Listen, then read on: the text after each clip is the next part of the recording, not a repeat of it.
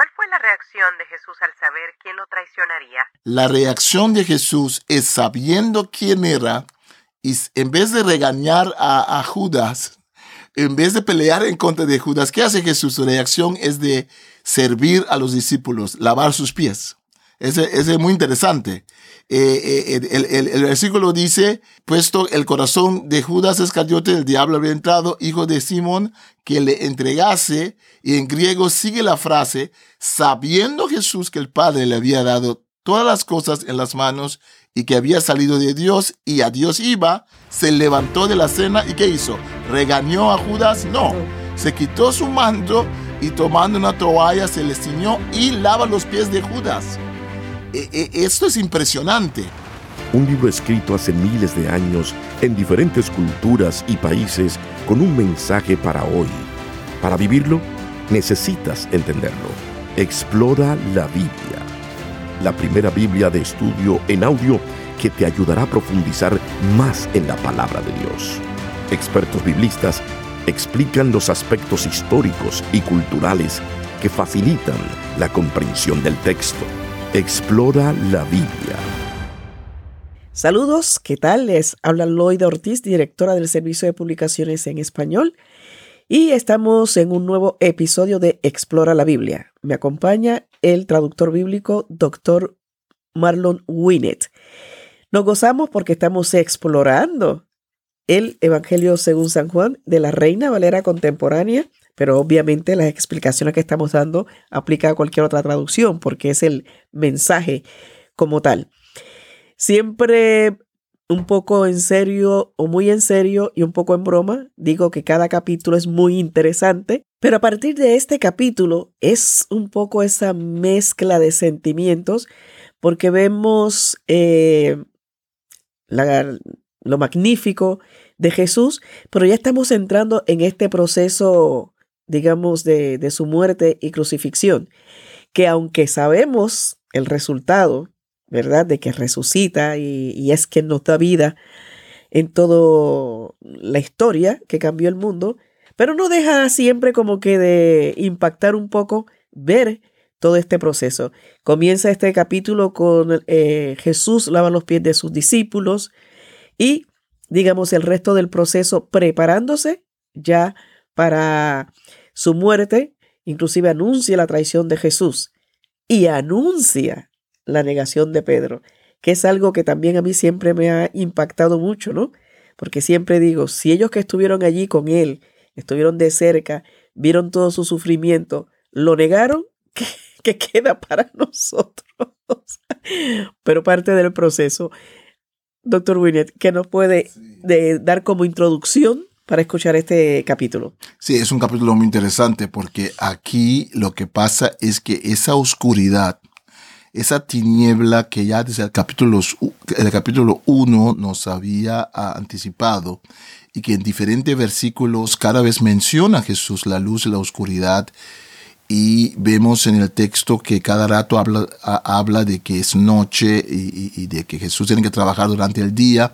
Jesús en cierto momento en el capítulo 2, cuando eh, María le, peticiona el milagro, eh, dice que mi hora, ya, mi hora no ha llegado, ¿no? Y diferentes veces dice que su hora no ha llegado, pero ahora sí, capítulo 13, ahora sí llegó la hora.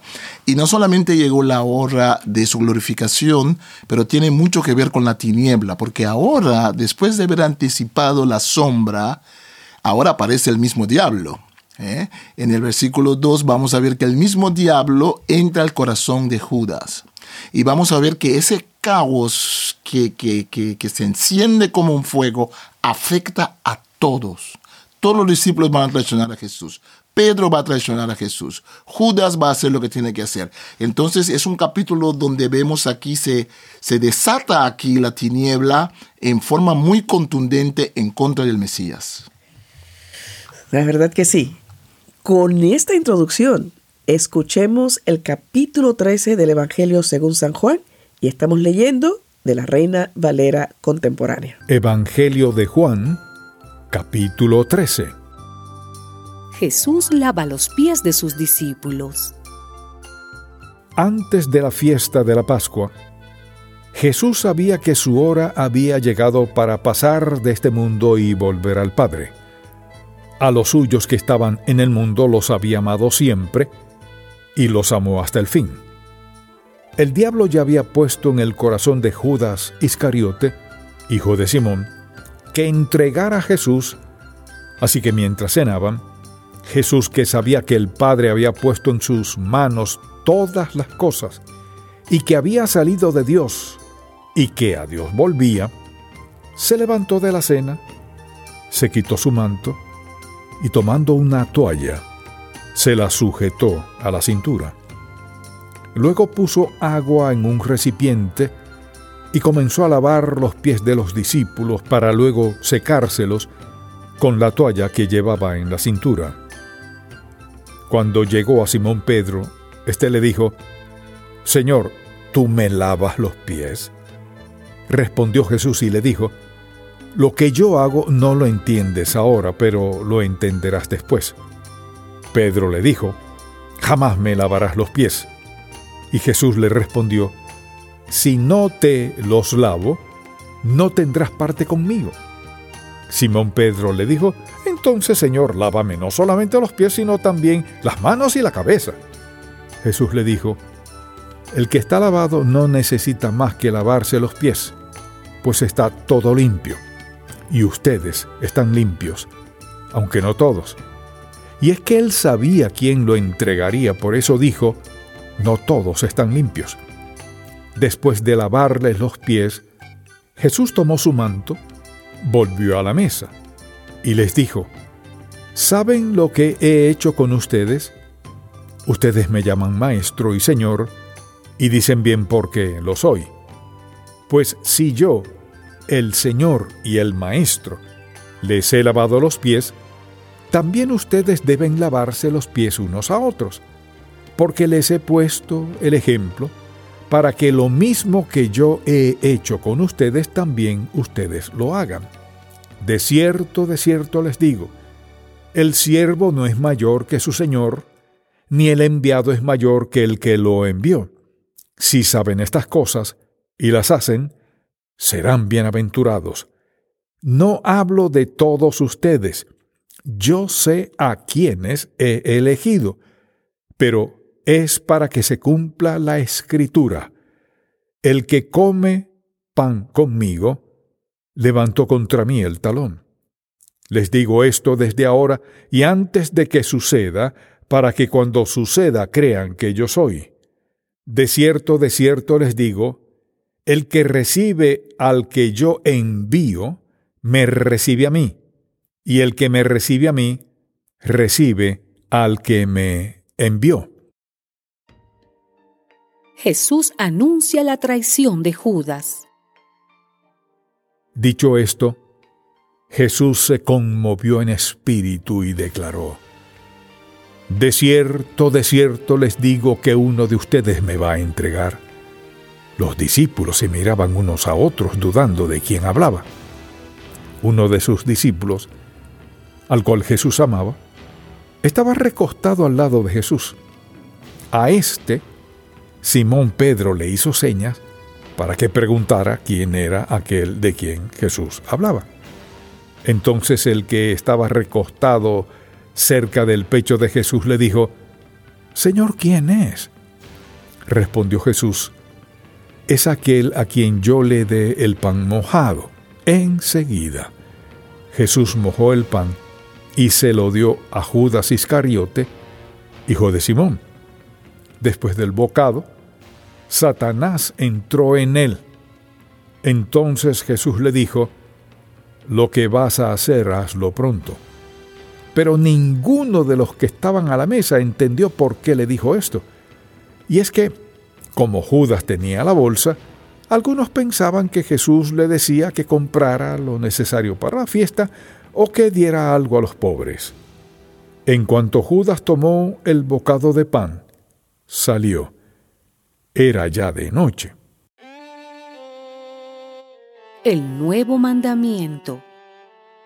Después de que Judas salió, Jesús dijo, Ahora el Hijo del Hombre es glorificado y Dios es glorificado en él. Si Dios es glorificado en él, Dios también lo glorificará en sí mismo y lo glorificará sin tardanza. Hijitos, aún estaré con ustedes un poco y me buscarán. Pero lo que les dije a los judíos, les digo a ustedes ahora, a donde yo voy, ustedes no pueden ir. Un mandamiento nuevo les doy, que se amen unos a otros, así como yo los he amado. Ámense también ustedes unos a otros. En esto conocerán todos que ustedes son mis discípulos, si se aman unos a otros. Jesús anuncia la negación de Pedro. Simón Pedro le dijo, Señor, ¿a dónde vas? Jesús le respondió, A donde yo voy no me puedes seguir ahora, pero me seguirás después. Pedro le dijo, Señor, ¿por qué no te puedo seguir ahora? Por ti daré mi vida. Jesús le respondió, Tú darás tu vida por mí. De cierto, de cierto te digo, que no cantará el gallo sin que me hayas negado tres veces. Acabamos de escuchar el capítulo 13 del Evangelio según San Juan, doctor Winnet. ¿Qué podemos concluir aquí? ¿Qué cosas podemos sacar en conclusión de este capítulo que, como decíamos al principio, es fuerte, ¿no? Ahí cuando se desata toda esa tiniebla, cuando el diablo entra en, la, en el grupo íntimo de Jesús.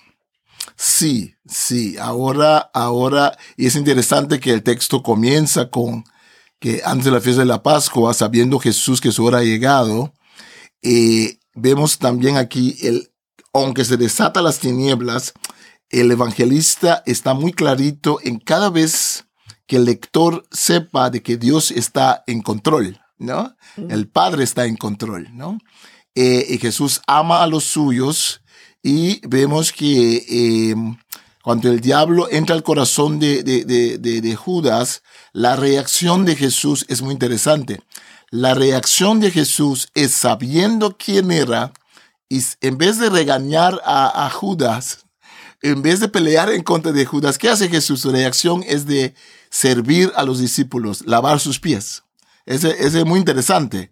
Eh, eh, el, versículo dice, puesto el corazón de Judas Iscariote, el diablo había entrado, hijo de Simón, que le entregase, y en griego sigue la frase, sabiendo Jesús que el Padre le había dado todas las cosas en las manos y que había salido de Dios y a Dios iba, se levantó de la cena y ¿qué hizo? ¿Regañó a Judas? no. Se quitó su manto y tomando una toalla se le ciñó y lava los pies de Judas. E, e, esto es impresionante. Qué ejemplo, ¿no? Qué ejemplo. Qué difícil es eso. Es muy difícil. Yo, yo, yo le hubiera dado algunos, unas trompadas a ese Judas. Pero Jesús, pero Jesús sabe quién es. Y, allí vemos la profundidad de este evangelio que desde la identidad, por eso, por eso es muy importante esto de las señales, porque Jesús sabe quién es. Sus milagros son parte de su identidad. Y aquí cuando llegamos a la parte de gloria, glorificación, la glorificación es también parte de su identidad. Es saber sufrir, saber hacer las cosas como hay que hacerlos para cumplir con la misión de Dios. Pero también saber su rol, porque siendo Dios, podía evitar que esto pasara, podía hacer uso de su poder y evitar que, eso pasara. Sin embargo, entiende cuál es su misión y en su parte humana lo domina. Sí. Y da un ejemplo sí. Eh, para conservar. No sé, se, me ocurre pensar. No, no, no, excelente, porque después le va a decir a Pilato, yo tengo poder para parar todo este chiste. Yo tengo poder para dejar que los ángeles vengan aquí, pero no lo voy a hacer. Eh. Entonces es una autosumisión él se somete a la voluntad del Padre, pero es más que en, Juan no es solo someterse al Padre, es amar tanto al Padre de que quiere hacer lo que dice el Padre. Y así expresa también su amor. Si yo, el Señor y el Maestro, he lavado vuestros pies, vosotros también debéis lavar los pies los unos a los otros. Aquí también hay la parte del ejemplo, ¿no? Jesús siempre está consciente de que Él no va a quedar. Y en esos capítulos que van a venir vamos a ver cómo Él va a enfatizar. Ya en, en la primera parte del libro, 1 hasta 11, hay veces donde Él lo toca, pero ahora lo va a tocar yo no voy a estar aquí para siempre. Yo no voy a seguir estando con ustedes. Entonces quiere dejar, dejar un legado, quiere dejar una enseñanza y al fin y al cabo quiere dejar al Paracleta, el Espíritu Santo, para que les ayude. Excelente. La verdad que, es un, capítulo, como decía eh, al principio, que son mezclas de sentimientos. De hecho, finaliza el capítulo cuando Jesús anuncia dice que Pedro lo va a negar. Sí, sí, y, a mí me gusta la irreverencia que tienen los escritores de los evangelios a los grandes líderes de la iglesia de aquel entonces. Mm. Porque uno diría, bueno, e, ese Judas, todo el mundo sabe que Judas es el traidor. E incluso su apodo se volvió en Judas el traidor. Eh. Entonces, cuando presentan los evangelistas, Mateo, ah, Marcos y Lucas, e incluso Juan, cuando lo presentan, Jesús escogió a los discípulos y dice, escogió a Judas Iscariote, el quien le iba a traicionar. Entonces, él para siempre, su nombre es identificado con la traición. Ahí quedó ya. Pero en caso de Pedro, que es el gran apóstol de la primera iglesia, entonces, directamente después de la traición de Judas, como para que no nos sintamos demasiado cómodos, para que no pensemos que esos héroes de la fe, ellos no tenían ningún problema, nos da duro Juan cuando nos dice, ese Simón Pedro, que se quiere hacer de las buenas, que yo sí no voy a traicionarte. Que por ti daré mi vida. Daré mi vida. A él también Jesús dice, a él, por cierto, tú me negarás. Y eh, eh, eh, es muy doloroso, ¿no? Es muy doloroso porque no es una vez, tres veces. Vamos a verlo después, en los siguientes capítulos. Y viendo aquí también en, lo, en el versículo 33, 31, yendo un poquito para atrás, vuelve a hablar aquí de la glorificación, ¿no? Después que Judas salió, Jesús dijo, ahora el Hijo del Hombre es glorificado y Dios es glorificado en él. Si Dios es glorificado en él, Dios también lo glorificará en sí mismo y lo glorificará sin tardanza. Parece hasta un trabalengua, ¿no? Sí, sí, sí. Ese, ese juego de palabras con glorificar, podemos traducir con alzar, podemos traducir la palabra glorificar con la palabra honrar. Mm. Muchas veces pensamos en gloria como un resplandor, la gloria de los ángeles que aparecen. Ese es un significado. En realidad, la palabra significa honrar, significa resaltar a alguien. Eh, vemos que ya en Juan 3, 14 hasta 15, dice, dice Jesús o Juan, el evangelista, así como Moisés levantó la serpiente en el desierto, glorificar, así también el Hijo del Hombre debe ser levantado, glorificar. Eh, pero es, es, es, levantar en la cruz, ¿no? En el capítulo 8, 28 dice Jesús, cuando hayan levantado al Hijo del Hombre, entonces sabrán que yo soy el nombre de Dios. Entonces cuando me pongan en la cruz, no es cuando va al cielo, es su sufrimiento ya que por eso decimos que en Juan la glorificación de Jesús es su pasión, es su muerte, es su resurrección, son todos esos aspectos. Es al fin y al cabo el levantar para ir al cielo, eh, en lo máximo, pero ya el levantamiento, para decirlo así, alzar a Jesús comienza en la cruz. Pero cuando sea levantado de la tierra, atraeré a todos hacia mí mismo, dice Jesús en, en el capítulo 12. Entonces, esa palabra glorificar, tenemos que repensarla tenemos que darnos cuenta de que significa otra cosa lo que nosotros normalmente pensamos. Pensamos en gloria como algo solamente las cosas bonitas. Pensamos en glorificar a alguien, en honrar a alguien, en elogiar a alguien. Pero Jesús está diciendo que Dios Padre le honra, que Dios Padre eh, eh, eh, le da un puesto, no solamente cuando regresa al Padre, pero desde ahora en el mundo en la cruz hay un proceso de glorificación. Hay una parte que es con lo que quiero cerrar este capítulo. Un mandamiento nuevo les doy, que se amen unos a otros, así como yo les he amado. Ámense también ustedes unos a otros. En esto conocerán todos que ustedes son mis discípulos, si se aman unos a otros. Con esto concluimos el capítulo 13 del Evangelio según San Juan en Explora la Biblia, la primera Biblia de estudio en audio con el texto de la Reina Valera contemporánea. Muchas gracias por escucharnos y los espero en el siguiente episodio. Un libro escrito hace miles de años en diferentes culturas y países con un mensaje para hoy. Para vivirlo, necesitas entenderlo. Explora la Biblia, la primera Biblia de estudio en audio que te ayudará a profundizar más en la palabra de Dios. Expertos biblistas explican los aspectos históricos y culturales que facilitan la comprensión del texto. Explora la Biblia